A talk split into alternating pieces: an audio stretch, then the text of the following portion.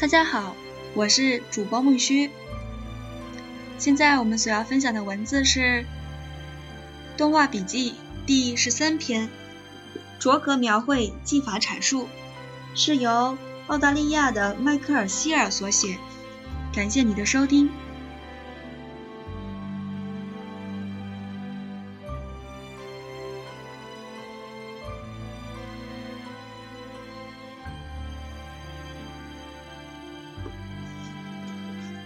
一、卡通角色与配乐。在二十世纪三十年代，呃，弗莱雪兄弟在制作动画片，嗯，贝蒂布普 （Pity Pop），嗯，卡通显示了人类角色及爵士配乐的影响。弗莱雪兄弟不只是运用了爵士乐乐手凯布、嗯，卡洛韦和路易斯·阿姆斯特朗的音乐，其实为了达到形态与动作的确实性。记录了乐手们演奏时的肢体语言与舞步。他们发明了一种新科技——逐格描绘，运用了真人动作的影片和静止的照片，以获取准确的形态动作来作为动画设计的参考。在测试过这种二十世纪三十年代初期使用爵士音乐可视化的技术之后，此文将考虑其半世纪之后在动画音乐影片的蕴含。能够让摇滚乐手像埃尔维斯、嗯科洛、呃科斯洛特洛戴尔、嗯斯特雷兹和阿哈栩栩如生再现的潜力。这种将乐手特色作为推广推广材料的方式，相当符合流行音乐产业的市场策略，也是其最主要的重要性。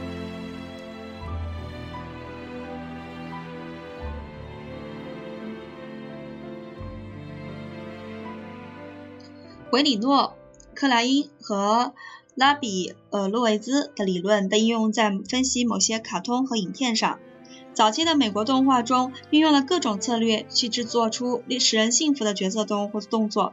最明显的就是迪士尼片场所发展的卡通风格，经由一系列的由音乐为主的卡通，迪士尼建立了动画音乐片这个领域的主要美学。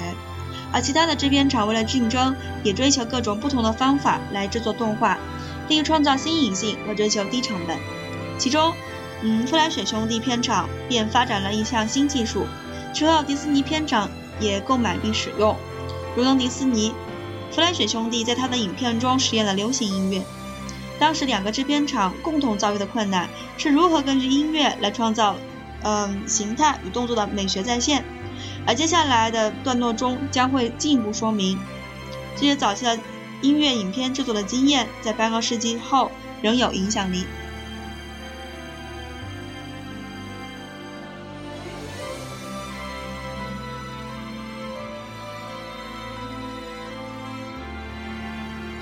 弗莱雪兄弟的麦克斯和戴夫，奥地利犹太移民的后裔，他们在纽约的嗯布鲁克林长大。他的父亲是位裁缝师，同时也是位发明家。拥有数个专利权，这影响他们的家的六个儿子。后来，麦克斯和戴夫成为了卡通画家，他们的卡通画面中常会出现精巧的机械装置。也因为他们的这些发明，两兄弟被称为动画界的爱迪生。他们在1923年制作第一部剧情动画长片《爱因斯坦的相对论》，1924年制作第一部有声卡通。他的哥哥查尔斯则是发明了投币式嗯机器爪。阅读机器的和照相亭，弗莱雪家也是音乐家。威廉拉小提琴，麦克斯弹奏。驼驼铃和其他，Joe 鲁和埃塞尔弹钢琴，戴夫写歌，其中一首还被米尔斯兄弟收录。麦克斯曾在《大众科学》月刊里当过艺术编辑，为介绍新发明的文章画插画，这让他的两大兴趣——艺术和科学——做了很好的结合。而且为他后来从事的动画制作提供了很大的帮助。他们至于动画动作的真实性和卡通趣味的发展，提及了两种对比鲜明的动画风格：一种是写实化，一种是风格化。后者是建立在单格漫画和连环漫画及其发展为动态图画的连续性上。动画一开始是图画艺术而非照片艺术，也就是指一连串的动连环漫画或者许多动画家们首先投入领域。他论及说是故事，处理色彩一开始只限于黑白、形式、材质、韵律与线这种元素。这些元素在雪佛兰兄弟对爵士音乐做视觉变形表现的实验时，展现了图像表达的自由潜力。然而，电影对动画的影响也促使其发展更写实的照片式风格，制作更拟真的效果。最明显的就是真人动画，这是指真人对与对象在真实世界中所拍下的动画形式。所根据的是法国特效大师梅里爱（一八六一到一九三八）使用障眼法把戏的影片传统。弗莱雪兄弟遇到的困难。的问题是如何在没有动画教科书也没有动画技术指南的情况下，以省时省力又经济的条件，在动画中制作出栩栩如生的动作。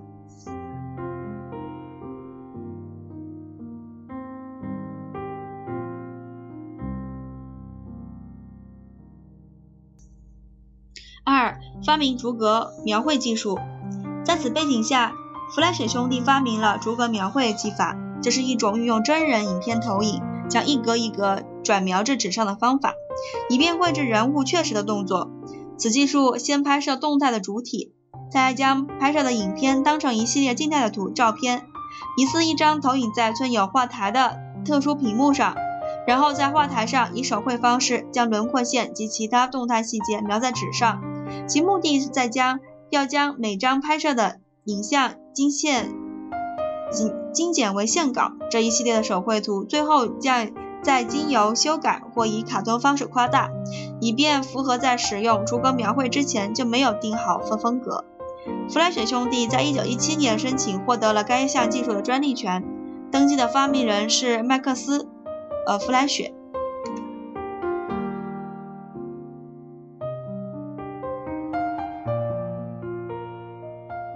有了这种设备，动画中的角色可以被赋予真人的动作与姿势。在制作过程中，绘图纸被钉在一块厚木板上，此木板则有两张椅子固定稳住。厚木板与椅子之间也用钉子固定住，以防止椅子移动时造成绘图纸的位置跳动。第一次世界大战时，麦克斯·弗莱雪为政府部门制作训练影片，包括介绍各种军事装置的呃拆卸及安装。此时，逐格描绘对于描绘制作此类影片有着较大帮助。接着，在1921年，兄弟开设了他们第一间制作片厂，名为墨水瓶人制片公司。该项技术首首次在使用在卡通中，也就是小手科科 Coco 的角色。动画史学家查尔斯·所罗门引用了1920年2月22号《纽约时报》上的报道来显示媒体对这项技术的。特效果的赞扬，这个小小的墨水小丑，他的动作非常的呃顺畅优雅，他走路、跳舞及跳跃的方式都像真正的人一样。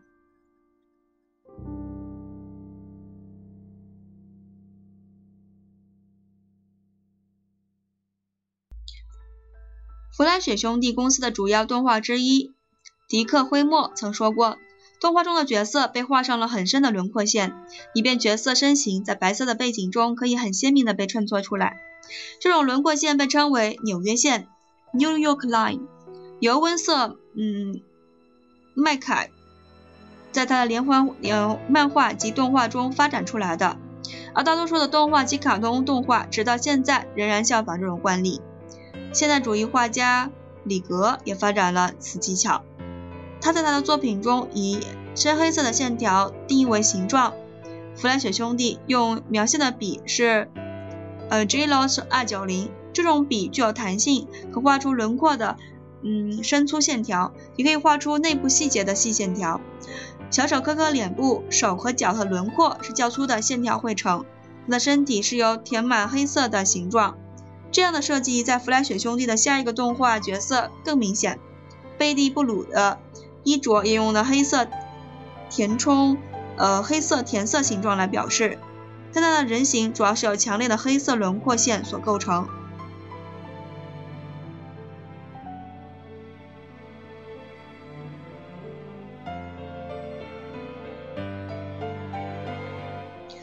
卓格描绘的方式造成一个问题是静止的影片画面产生的非现实效果。戴夫·弗莱雪如此形容他：真实拍摄的影片若被单格单格的嗯追踪描绘，会显示出你从中会想象出的不可思议的形状。这就是为什么当你使用这种技术描绘出连续的动作，在套入动画角色时，它会如此的像真真实真实人类的动作。据我所知，没有人可以直接画出这么真实的动作。因为拍摄出的影片的看来，有些单边影像看起来甚至根本不是具体的形状，也许是某些部分因为透视感的关系被拉长或者缩短了，使它们看起来不像它的应有的样子。如果拍摄影片中的动作太快了，影片单格影片看起来就会因为速度感而模糊，那么描绘时就必须猜测你要的轮廓线在哪里。这种是由于保罗所提出的摄影机设备拍摄时的变形结果。他提到的一种矛盾的效果，也就是运用科技所得到的真实影像与形态，却必须加以修饰、修改，才会看起来真实。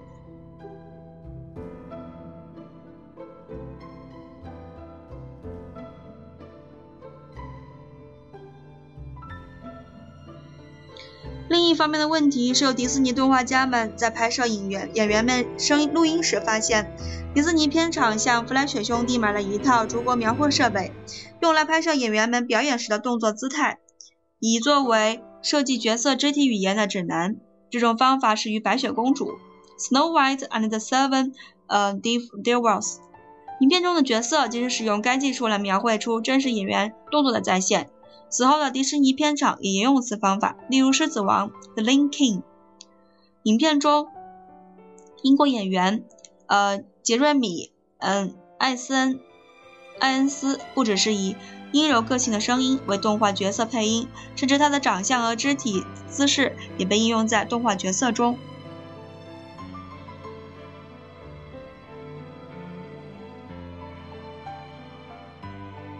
有许多动画家对于依赖逐格描绘的方式来工作感到很不自在，因为造成了嗯娇柔造作的动作，而且他对脸部表情的表现也有所限制，因此它的使用意义在于工具性而非结果。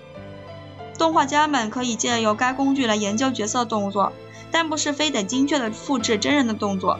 真实的动作或表情可以经由简化或者夸张来达到动画所需的风格。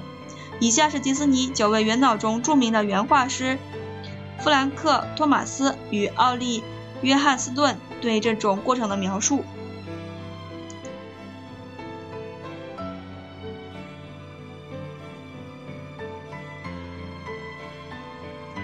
当我们直接影阴影般的复制真人动画动作时，结果看起来非常奇怪。动作能够表现的像真的，但形态风姿却丧失了丧失了生命感。既由复制而来的动作和行为看起来都很都很有可信度，但这个奇怪的阴影的生物形态却没有情感，因为它从未真正的存在于我们真实美妙的世界里。除非我们了解到，相片影像必须被重新绘制，具有生命的形态，否则我们无法将此知识转化为成功化，转化为动画。拍摄演员鼓起腮帮子的动作不是最重要的，重要的是我们画出来的腮帮子，这才是真正呈现在观众眼前的。我们的工作是要做出与真人电影做出相同动作及相同演出的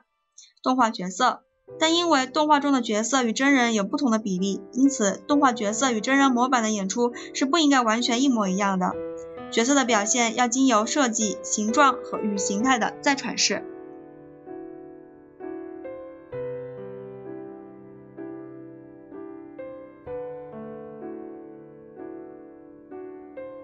三、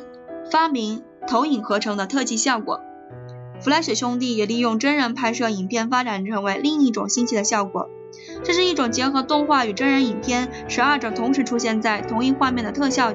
特技效果。小丑 Coco 一向是跳出墨水瓶，漫步在麦克斯的书桌上，然后步入周遭的环境办公室环境中。为了制作这这种画面安排，麦克斯以逐格描绘的方式为基础，发展了另一种新技术。称为投投影合成，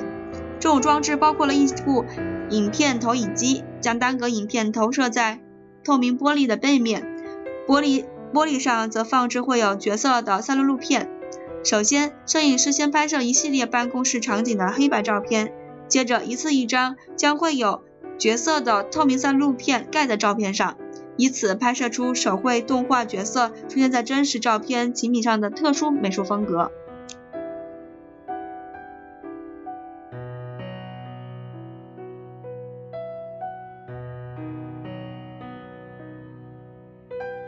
从这两种技术之中，本文作者创造了一种新的学术名词——卓格描绘合成，取其读音类似 photography，用来遵以实现现实为基础的精神。以词源说来说，嗯，rotography 可拆为 rote 和 graphy 两字。rot 意指以机械方式做事，graphic 指以以笔绘图，源于拉丁字。Graphicus 意指值得被画下来，以及希腊字 Graphis。Graphicus 意指属于绘画的。Rotography 充分利用了照片的优点，它取起了真人影片及手绘动画的张力，游刃于照片的真实性以及手绘的写实性之中，造就了两者嗯并置的新奇性和效果。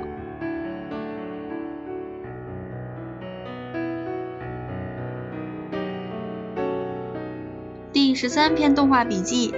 逐格描绘技法阐述，就分享到这儿了。感谢你的收听。下一次我们所要分享的动画笔记第十四篇是定格动画的历史与美学观，由中国台湾的石昌杰所写。感谢你的收听，我们下期再见，谢谢。